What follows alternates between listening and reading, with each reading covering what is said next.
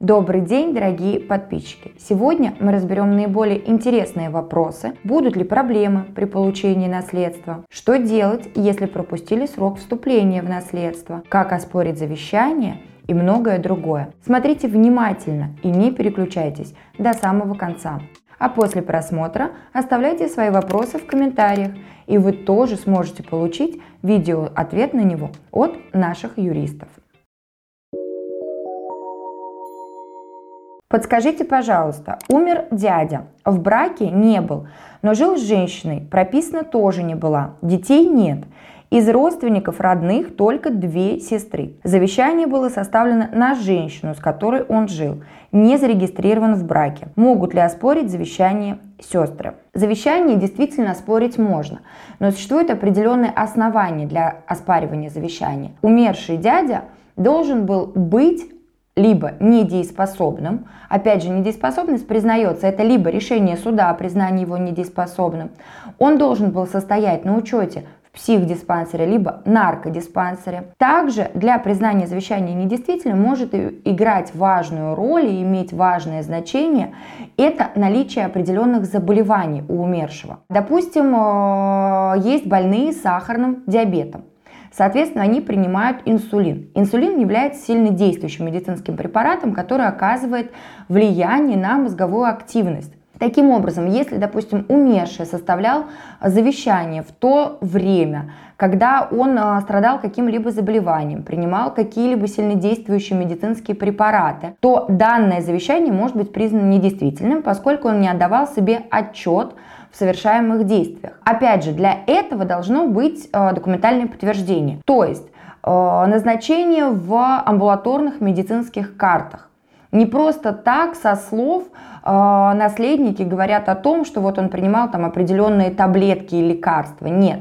Должно быть Обязательно назначение врача таких препаратов, дозировка такого препарата. Плюсом будут, допустим, свидетельские показания, которые подтверждают.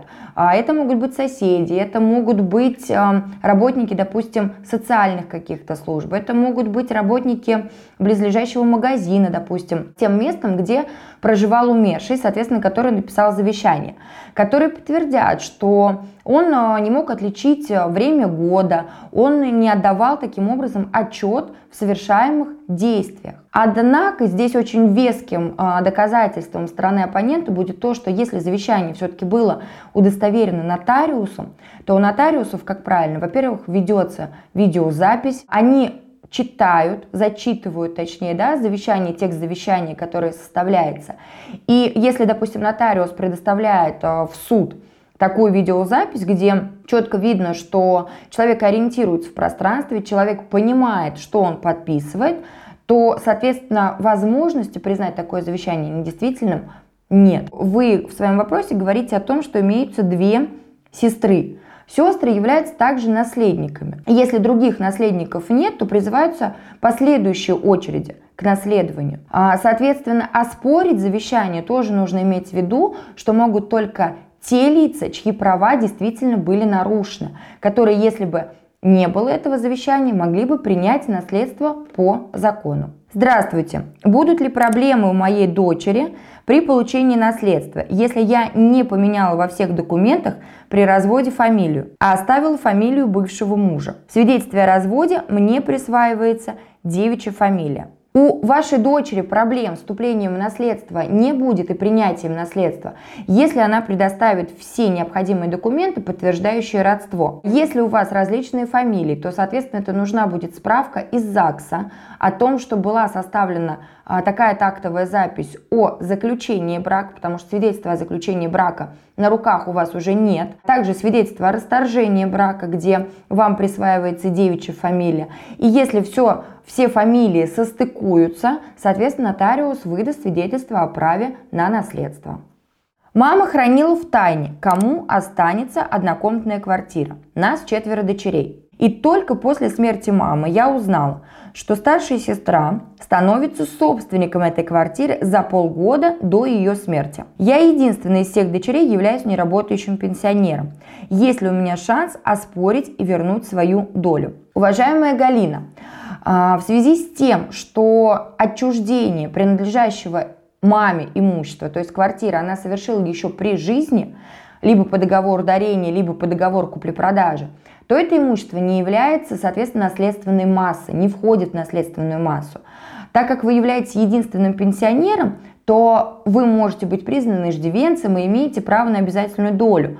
Я так понимаю, вы говорите здесь об этом. Но поскольку отчуждение было произведено до смерти, то единственный вариант а, получить вам каким-то образом свою долю, это признание того договора дарения либо договора купли-продажи, который мама заключила еще при жизни, недействительным. Это можно сделать, опять же, если ваша мама была недееспособной, была признана решением суда недееспособной, стояла на учете в психдиспансере, наркодиспансере, либо, соответственно, имела какие-либо заболевания и принимала э, сильнодействующие медицинские препараты. Других оснований получить вам обязательную долю не имеется. После смерти мамы осталось завещание на сестру. По закону моя одна четвертая доля, так как я пенсионерка. По прошествии полгода я не вступила в наследство и не отказалась от своей доли. Может моя доля перейти сестре? Уважаемая Людмила, ваша доля перейти вашей сестре не может, поскольку срок вступления в наследство через нотариуса 6 месяцев, в судебном порядке 1 год. Данный срок у вас еще не истек. Поэтому вы можете обратиться, соответственно, в судебном порядке с требованием о признании права собственности в порядке наследования на одну четвертую долю, которая должна вам принадлежать. Но, скорее всего, вы говорите опять же про обязательную долю в наследстве. Соответственно, вам нужно сначала а, предоставить документы нотариусу. Нотариус а, выделит вам долю, и если сам не выдаст свидетельство о праве на наследство, то уже необходимо обращаться как раз в суд и признавать право собственности. Если же вы длительное время так и не будете вступать в эту долю, то данная доля, а, одна четвертая, про которую вы говорите, должна быть признана выморочным имуществом и перейти в собственность государства. Отец владел однокомнатной квартирой, был собственником ее. Мама умерла за три года до его завещания который он сделал на свою новую жену. За год до смерти женился на ней. Нас два брата. В нотариальной конторе нам сказали, что в завещании на квартиру нас просто нет. Это было два года назад. Правомерно ли это? Или мы могли, как его дети, побороться за квартиру? Уважаемый Андрей, а воля гражданина написать завещание, на кого он хочет. Если он написал завещание, соответственно, на свою жену, то это его воля, и оспорить вы его можете только, опять же, признав вашего умершего папу, соответственно, недееспособным. Опять же, по решению суда, состояние на учете, психнаркодиспансер, применение определенных препаратов. В нотариальной конторе вам сказали, что в завещании вас нет. Завещание, опять же, может быть написано на определенное имущество. Может быть написано на все имущество совершенно. Здесь вы должны уточнять, если, допустим, в завещании только квартира, то наследуют по завещанию только квартиру. Если имеются какие-то помимо этого денежные вклады, допустим, то денежные вклады наследуют все наследники по закону каковыми вы являетесь. Поэтому у вас два пути. Либо признавать завещание недействительным, также вы можете признать, допустим, брак недействительным, но завещание от этого, оно не, а, так скажем, не потеряет свою силу. Но если вы признаете недействительным брак, признаете недействительным завещание, так как а, ваш папа, допустим, в этот момент был недееспособный, не отвечал за свои действия, да, не осознавал свои действия, которые он совершал, то его новая жена, она также еще исключается из списка наследников. Получается, что наследниками являетесь только вы, его дети. Так какое завещание можно оспорить? Если кинули инвалида с детства и ушлые родственники оформили все на себя, как в Российской Федерации это оспаривают или данной практики нет? Уважаемая э, Татьяна, в Российской Федерации очень большая практика по оспариванию завещаний, по оспариванию договоров дарения, договоров купли-продажи. Действительно, очень часто совершаются определенные мошеннические действия. Очень часто сделки совершаются под введением в заблуждение. Туда же относится у нас и рента, допустим, с пожизненным иждивением, когда пожилые люди не отдают себе отчет в совершаемых действиях, подписывают те или иные документы. К сожалению, нотариусы у нас также не всегда разъясняют права лицам, которые к ним приходят. Если вы э, считаете, что ваши права были действительно нарушены, как э, инвалида детства, и вы имели, допустим, обязательную долю в наследуемом имуществе, то вы всегда можете обратиться за защитой своих прав в суд. По крайней мере, вы а, таким образом узнаете, нарушены они действительно, или же все-таки суд посчитает, что все было законно, и ваши права никоим образом не нарушались. Завещание может быть составлено самым тщательным и правильным образом, но существует юридическая диантология и культура самого нотариуса и его сотрудников, их честность и порядочность. Уважаемая Марина, а, юридическая диантология, к слову сказать, это всего лишь отрасль юридической науки и, соответственно, учебная дисциплина, которая представляет собой обобщенную систему знаний о кодексе профессионального поведения юриста. Поэтому э, диантология юридическая никакого отношения к написанию завещания не имеет. Это всего лишь теория, которая говорит, как, э, какими качествами должен обладать профессиональный юрист. Завещание – это то, что по сути пишет сам человек.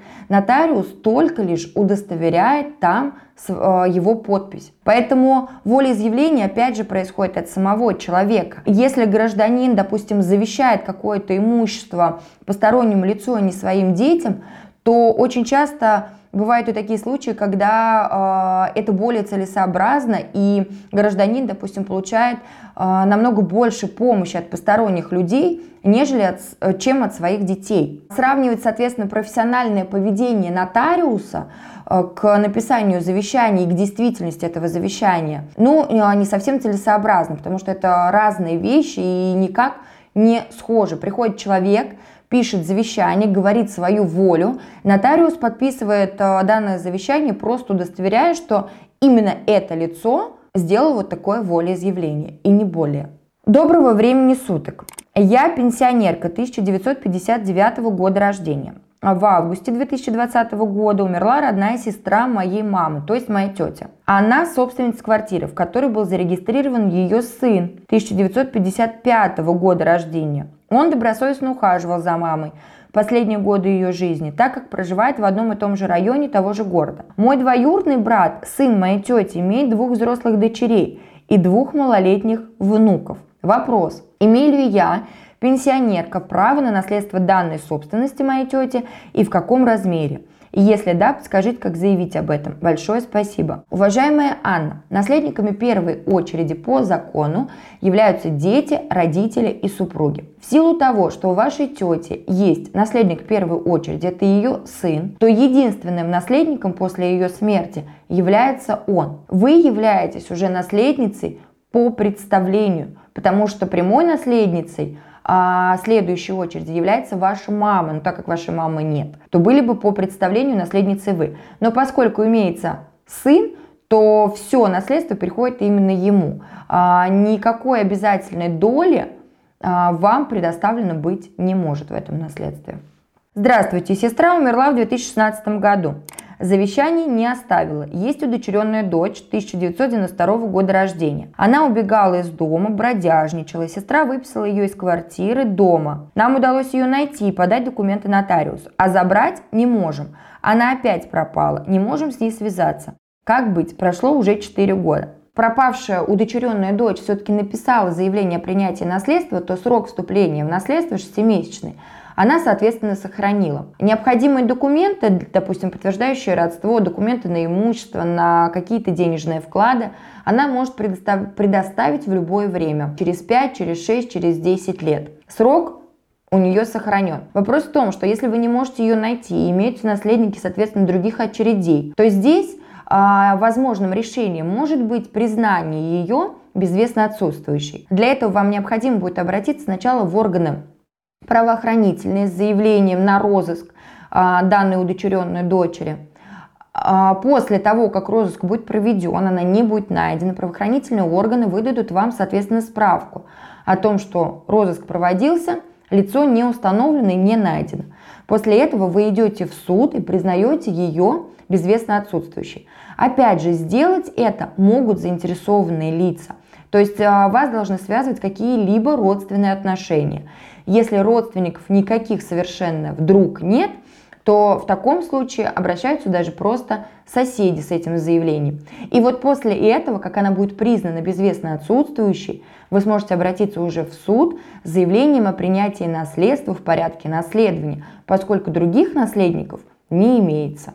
Здравствуйте, подскажите, пожалуйста, дети дочки живут отдельно, самостоятельно, имеют свое жилье. Младшей дочке отдала квартиру трехкомнатную, оформили как куплю-продажу, чтобы получить подоходный налог. Сейчас я проживаю в двухкомнатной квартире и хочу по завещанию отписать ее другой дочке.